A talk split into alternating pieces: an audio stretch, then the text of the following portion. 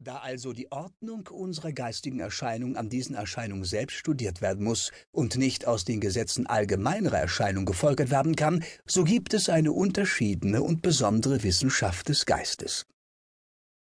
Das Verhältnis dieser Wissenschaft zur Physiologie darf in der Tat nicht übersehen oder unterschätzt werden. Es darf keineswegs vergessen werden, dass die Gesetze des Geistes Derivative, aus den Gesetzen des tierischen Lebens hervorgehende Gesetze sein können und dass daher ihre Wahrheit zuletzt von physischen Zuständen abhängig sein kann. Dass der Einfluss der physiologischen Zustände oder der physiologischen Veränderungen auf die Veränderung oder Aufhebung der geistigen Sukzession einer der wichtigsten Zweige der Psychologie ist. Aber die Hilfsmittel der psychologischen Analyse zu verwerfen und die Geisteslehre auf Data zu gründen, wie sie die Physiologie bis jetzt darbietet, scheint mir von der anderen Seite ein ebenso großer Irrtum im Prinzip zu sein und ein sehr ernstlicher Irrtum in der Praxis.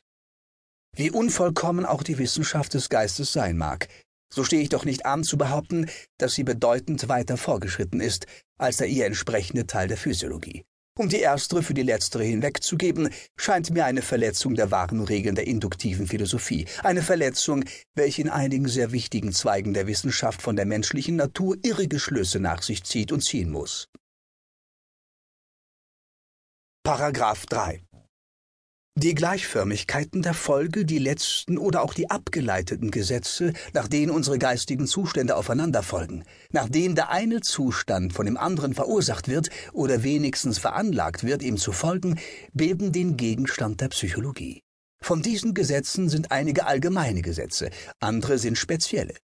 Die folgenden sind Beispiele der allgemeineren Gesetze. Erstens.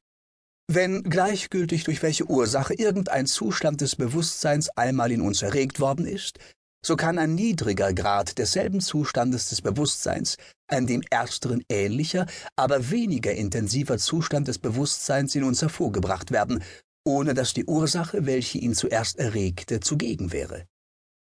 Wenn wir einen Gegenstand einmal gesehen oder berührt haben, so können wir uns später den Gegenstand denken, wenn er auch nicht im Bereich unseres Gesichtes und unserer Berührung ist. Wenn wir bei einem Ereignis einmal Schmerz oder Freude empfunden haben, so können wir an unseren vergangenen Schmerz und unsere vergangene Freude denken oder uns ihrer erinnern, wenn auch kein neues Ereignis voll einer glücklichen oder schmerzhaften Natur stattgefunden hat.